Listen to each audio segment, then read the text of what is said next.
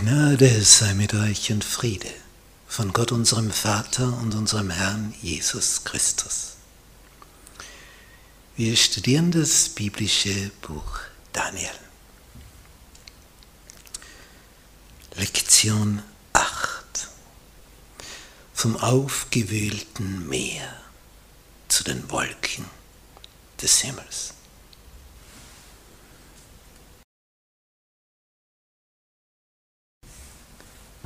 Vier Tiere.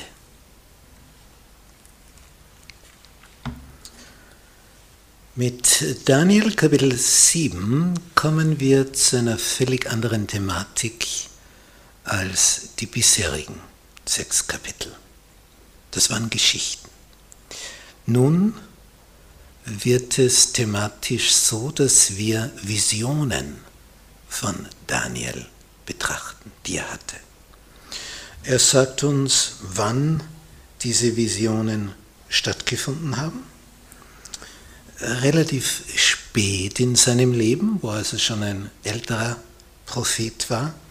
Zum Beispiel in Daniel Kapitel 7 in Vers 1 heißt es, im ersten Jahr Belsasars des Königs von Babel hatte Daniel einen Traum und Gesichter auf seinem Bett und er schrieb den Traum auf und das ist sein Inhalt. Hier sind wir also schon fortgeschritten in der Zeit. Ein Nebukadnezar ist schon verstorben. Wir sind hier also schon in den späteren Lebensjahren von Daniel angelangt. Also er bekommt diese Visionen relativ spät in seinem Leben. Nun, was sieht er hier in dieser Vision? Also was ist überhaupt eine Vision? Das siehst du als Mensch, als Prophet etwas, es ist wie ein Traum, aber viel intensiver. Gewissermaßen ein Film geht vor deinen Augen vorüber und du kommst Informationen über Ereignisse, Geschichten, die eben göttlicher Natur sind. Und das ist von einer derartigen Intensität, dass du das nie mehr vergisst. Also nicht wie bei einem Traum, wo es nach einer Minute, nachdem du aufgewacht bist, schon wieder nichts mehr weißt. Was sieht Daniel nun hier? Er sieht das Meer. Wir sprechen auch heute noch vom Völkermeer. Das Meer wird aufgewühlt und es kommen Raubtiere heraus und die sind also eine verschlüsselte Symbolsprache. Jedes Raubtier steht für eine Macht, denn diese Mächte waren wie Raubtiere, die über die anderen herfielen und sie vernichteten und verschlangen hier im Hintergrund von mir sieht man, was Daniel sieht.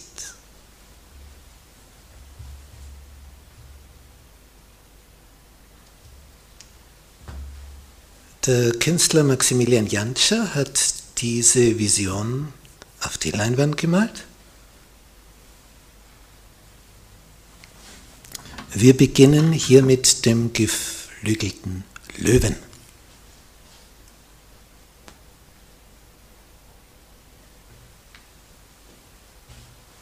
Dieser Löwe ist das Erste, was seine Aufmerksamkeit erregt. Danach sieht er einen aufgerichteten Bären, den haben wir hier.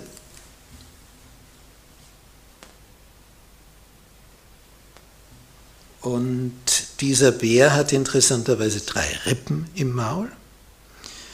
Als nächstes sieht er einen Leoparden oder Panther, wie ihn manche Bibelausgaben übersetzen. Und dieser Leopard hat interessanterweise vier Köpfe.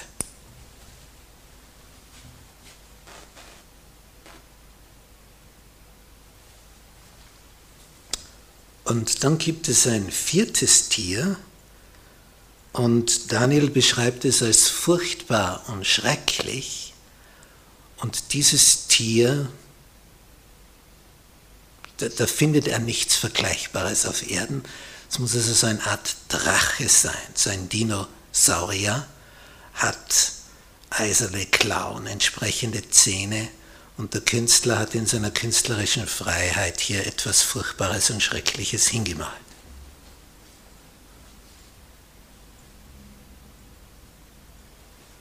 Diese vier Reiche stehen für etwas. Das heißt, die Tiere stehen für Reiche. Welche, das werden wir jetzt noch genauer betrachten. Das kleine Horn.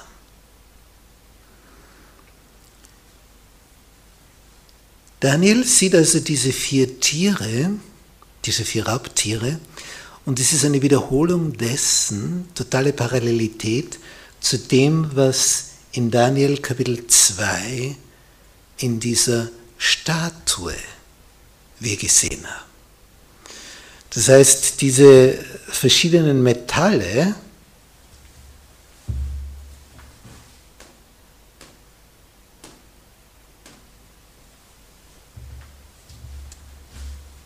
Gold, Silber, Bronze, Eisen, Eisen und Ton, oder statt Bronze auch oft Kupfer übersetzt. Diese vier Metalle sind eine Parallele zu Löwe, Bär, Leopard, Drachen. Und stehen also für, wenn Liberalität gegeben ist, für Babylon, Gold, beziehungsweise der geflügelte Löwe. Dann Silber, Medo-Persien, beziehungsweise der Bär, das ist also die Ausdehnung dieses grünen Reiches hier. Und dann kommt Bronze oder Kupfer, beziehungsweise der vierköpfige Leopard, Panther. Und das ergibt dann die Griechen.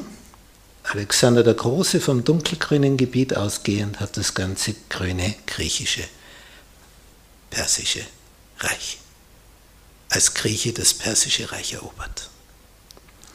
Und dann Eisen beziehungsweise der Drache, ein Bild für Rom, das römische Reich. Die Abfolge ist also jetzt wieder dieselbe wie schon in Daniel 2 bei diesem Traum, den Nebukadnezar gehabt hat. Jetzt hat Daniel die Vision und jetzt sind es Raubtiere stattdessen, die die anderen verschlingen.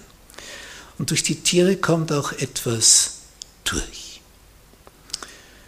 So wie ihre Darstellung ist, das sagt einiges aus. Es sind also durchwegs Raubtiere, die über die anderen herfallen. Und jetzt ein kleines Horn, das aus diesem Drachen herauswächst. Der Drache hat zehn Hörner. Ein Horn steht immer für eine Macht. Das sieht man schon beim Nashorn. Durch das Horn wird es gefährlich. Oder ein Stier, die Hörner, damit kann er einen Torero aufspießen. Also das Horn ist immer eine Stärke, was es symbolisiert. Und dieses vierte Tier,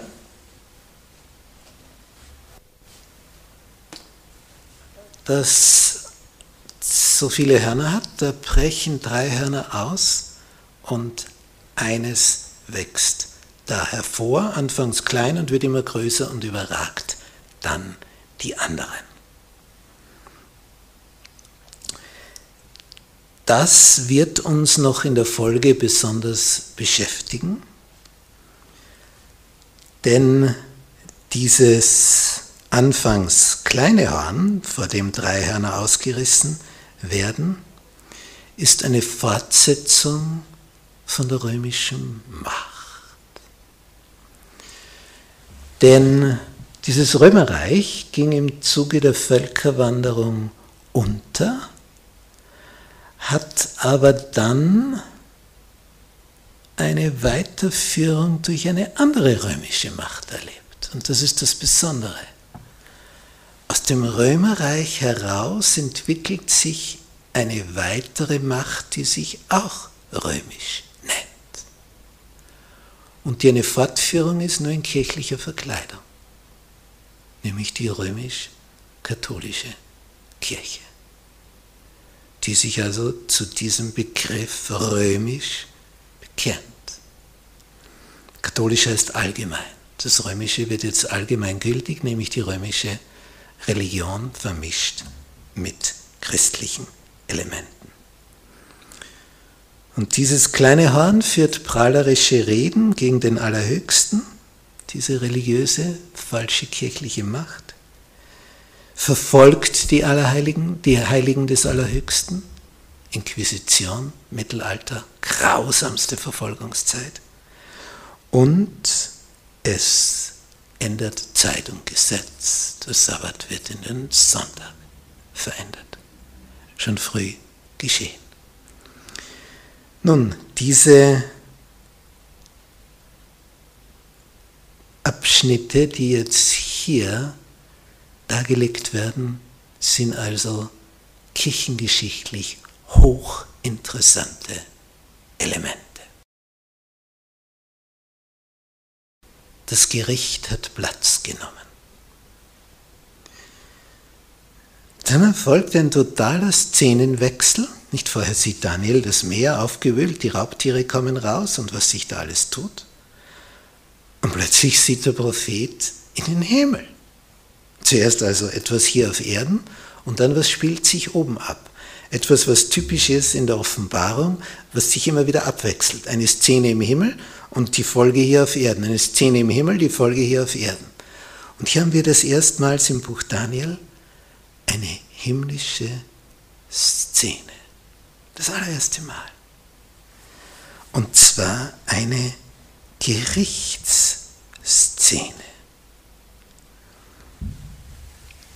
Nun, diese Texte, die wir hier sehen, in Kapitel 7 ab Vers 9, ich sah, wie Throne aufgestellt wurden.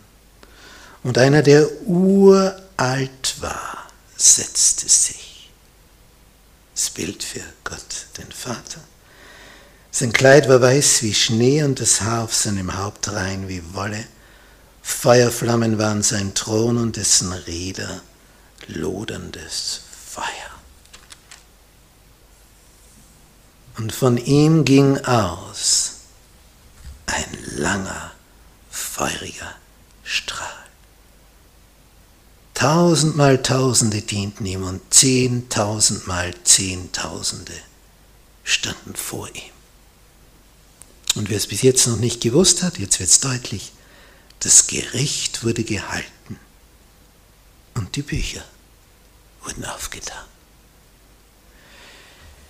Hier ist also zum ersten Mal im Buch Daniel die Rede davon, dass es im Himmel ein Gericht gibt. Und dieses Gericht hat ganz anderen Einblick als irdische Gerichte.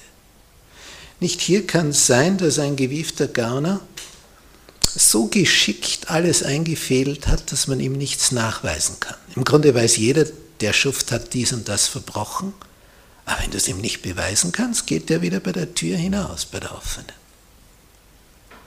Im himmlischen Gericht ist das alles anders. Denn da ist alles gefilmt. Jeder Mensch hat seinen Lebensfilm.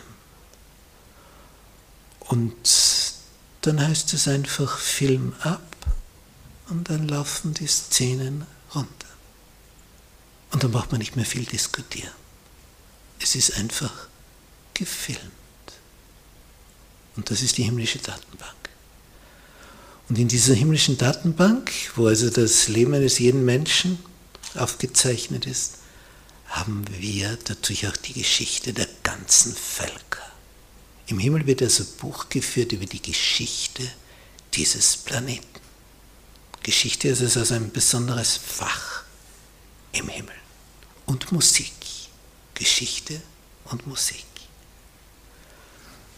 Ich bin Geschichtelehrer und meine Frau ist Musiklehrer. Sind also hier genau in diesen himmlischen Fächern angesiedelt. Und dann kommt wieder der Einschnitt. Ich merkte auf um der großen Reden willen, die das Horn redete. Aber jetzt sind wir beim Gericht. Und ich sah, wie das Tier getötet wurde und sein Leib umkam und ins Feuer geworfen wurde. Und mit der Macht der anderen Tiere war es auch aus, denn es war ihnen Zeit und Stunde bestimmt, wie lange jedes leben sollte. Auch interessante Dinge. Daniel kennt sich natürlich nicht aus, was das alles soll, was es damit auf sich hat. Er ist nur verblüfft und schaut und es ist alles niegelnagelneu für uns, so wie für jemand, der diesen Text das erste Mal liest. Was soll das alles bedeuten? Bücher wurden geschrieben über einzelne Kapitel. So viel steckt da drin. Wir können also hier nur einen ganz, ganz kurzen Abriss, Überblick geben über das Ganze.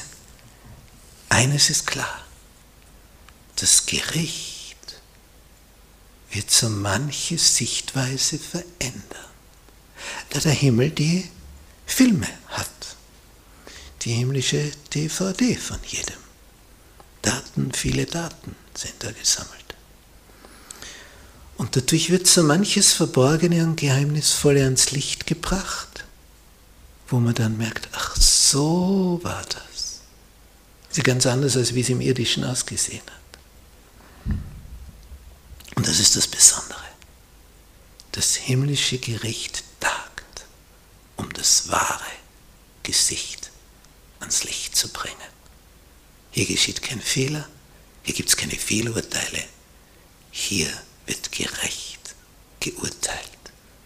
Und hier werden viele rehabilitiert werden, die hier auf Erden getötet, verbrannt wurden, fälschlicherweise angeklagt waren.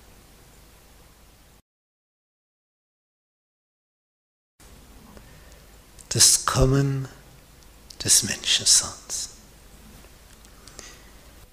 Ein völlig überraschender Vers, der jetzt hier in Daniel 7, Vers 13 auftaucht. Ich sah in diesem Gesicht in der Nacht und siehe, es kam einer mit den Wolken des Himmels. Und das erinnert uns an Matthäus Kapitel 24, wo Jesus die große Ölbergrede hält über die Endzeit und sagt, was das Zeichen sein wird, wenn er auf den Wolken des Himmels kommt. Und hier kommt er aber nicht Richtung Erde, sondern er gelangt zu dem, es ist einer wie eines Menschensohn, und er gelangt zu dem, der uralt war und wurde vor ihn gebracht. Kommt also der Sohn des Himmels, des himmlischen Vaters zu seinem himmlischen Vater im Himmel. Es ist eine Szene im Universum. Und was kriegt er jetzt vom Vater? Der gab ihm Macht, Ehre und Reich. Macht, Ehre und Reich. Jesus bekommt alles, den ganzen Planeten Erde dass ihm alle Völker und Leute aus so vielen verschiedenen Sprachen dienen sollten. Und was ist jetzt der Unterschied zu all den Mächten von vorher? Seine Macht ist ewig und vergeht nicht. Und sein Reich hat kein Ende. Und der Daniel, der kennt sich nicht aus. Und er will jetzt wissen, was soll das Ganze? Was bedeutet das? Es ist ihm ja noch verschlossen und verborgen. Hier ist also die Szene des himmlischen Untersuchungsgerichtes. Hier wird klargestellt, wer wird dann dabei sein, wenn der Herr auf den Wolken des Himmels hierher kommt auf diesem Planeten. Vorher wird entschieden, wen die Engel dann mitnehmen und wenn sie kommen. ist das alles entschieden. Das Gericht findet jetzt statt. Jetzt ist diese besondere Zeit. Nun, wenn man sich das alles so hier vor Augen hält, da tut sich also allerhand da oben, im Zentrum des Universums, im intergalaktischen Schaltzentrum, von wo aus das Weltall regiert wird. Und was dort entschieden wird, hat natürlich Auswirkungen hier auf diesem Planeten. Zum Beispiel, wer auf die Liste kommt. Das Gericht wurde gehalten, Bücher wurden aufgetan, gibt ein Buch des Lebens. Wenn du da drinnen stehst, dann hast du es geschafft. Diese Himmelsszene soll eines klar machen. Hier auf Erden gibt es auch Gerichte. Hier auf Erden werden Fälle entschieden. Mitunter kommt jemand unschuldig ins Gefängnis. Mitunter, überhaupt im Mittelalter, wurden Massen von unschuldigen Menschen umgebracht, weil sie nicht in Übereinstimmung mit der römisch-katholischen Kirche waren. Sodass das Papsttum mehr Morde auf dem Gewissen hat als ein Adolf Hitler oder ein Josef Stalin, weil das Papsttum wesentlich mehr Zeit hatte, um die Menschen umzubringen. Wer nicht auf Linie war, wurde eiskalt ausgelöscht. Eiskalt. Äh, typisch für ein System von Mächtigen, sie dulden keinen Widerspruch. Wenn du nicht mit ihnen gehst, wirst du vernichtet. So war immer das Prinzip der Mächtigen. Gehst du mit ihnen, hast du nichts zu befürchten. Unterstützt du die Mächtigen in ihren Machtgelüsten, sie werden dir nichts tun. Aber wehe, du meldest Kritik oder einen Verbesserungsvorschlag oder Änderungsvorschlag. Das geht gar nicht. Dann kommst du auf die Abschussliste. Und in diesen Gegebenheiten hier ist das Trostvolle das Endgericht, nämlich wo endgültig klargemacht wird, wer rehabilitiert wird und wer nicht. Das kann nur der Himmel durchführen. Und dort ist dann Gerechtigkeit, endgültige Gerechtigkeit. Hier auf Erden werden wir sie vergeblich suchen.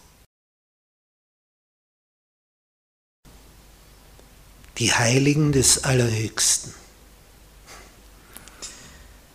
Das sind also die Nachfolger, die werden Heilige genannt, Herausgerufene, das sind die Besonderen, die Erwählten, die Auserwählten. Und Daniel, der ja jetzt um die Bedeutung noch verlegen ist, der fragt jetzt danach. Er sieht da Engel und die befragt er und er kriegt mehr Informationen. Zum Beispiel wird ihm gesagt, in Vers 17, die vier großen Tiere sind vier Königreiche, die auf Erden kommen werden. Die haben wir schon identifiziert. Babylon, Persien, Griechenland, Rom. Nun, dann steht im nächsten Vers, Vers 18, aber die Heiligen des Höchsten werden das Reich empfangen und werden es immer und ewig besitzen. Mir gefällt dieser Gegensatz so. Hier auf Erden waren Mächtige und die haben versucht, ihre Macht aufrechtzuerhalten, dass sie auf ewig andauert, indem sie alle Abtrünnigen, die nicht mit ihnen kooperierten, auslöschten. Ob zu Recht oder zu Unrecht, sie haben sie einfach ausgelöscht. Wer dagegen ist, gehört umgebracht. Ob das jetzt eine kaiserliche Macht war oder eine päpstliche Macht, es wurde gemordet. Aber wie? Aber steht jetzt hier, was ist am Ende? Die Heiligen des Höchsten, die hier in Massen abgeschlachtet wurden, werden das Reich empfangen. Und wie lang? Im Unterschied zu denen auf Erden.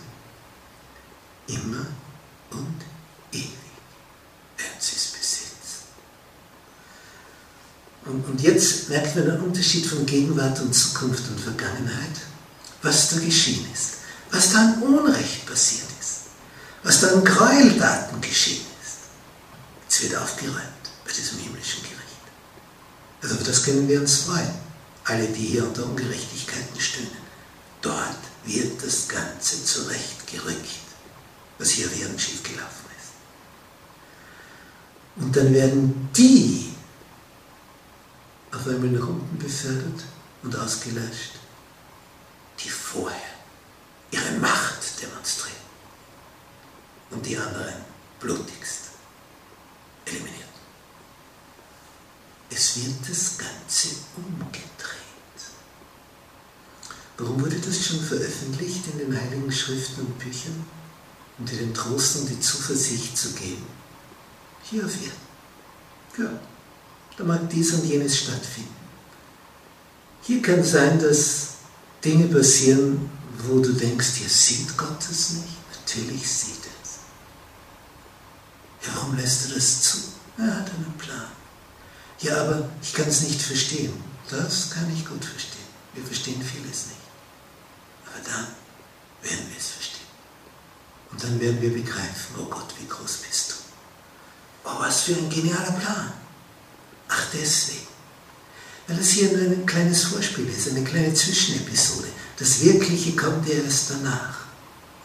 Und dieses Gericht, wo der Menschensohn von dem Vater im Himmel erscheint und die Bücher aufgetan werden, da geht's los.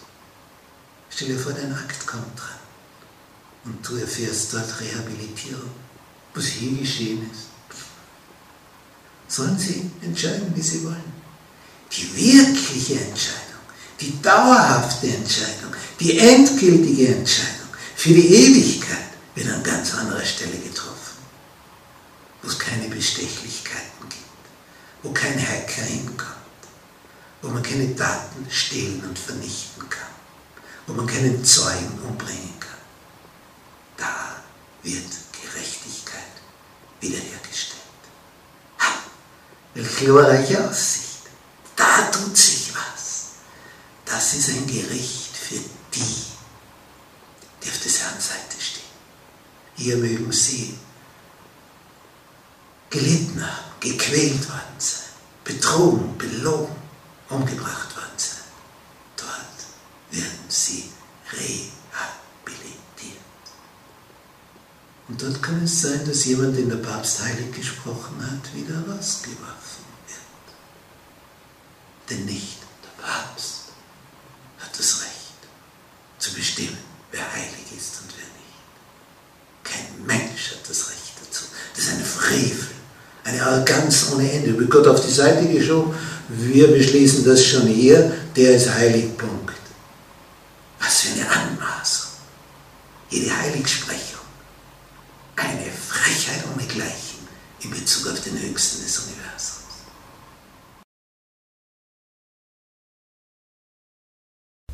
Zusammenfassung. In diesem Kapitel von Daniel 7 leben wir also durch diese Raubtiere eine geschichtliche Abfolge. Das, was bei der Statue, bei den Füßen Eisen und Ton war,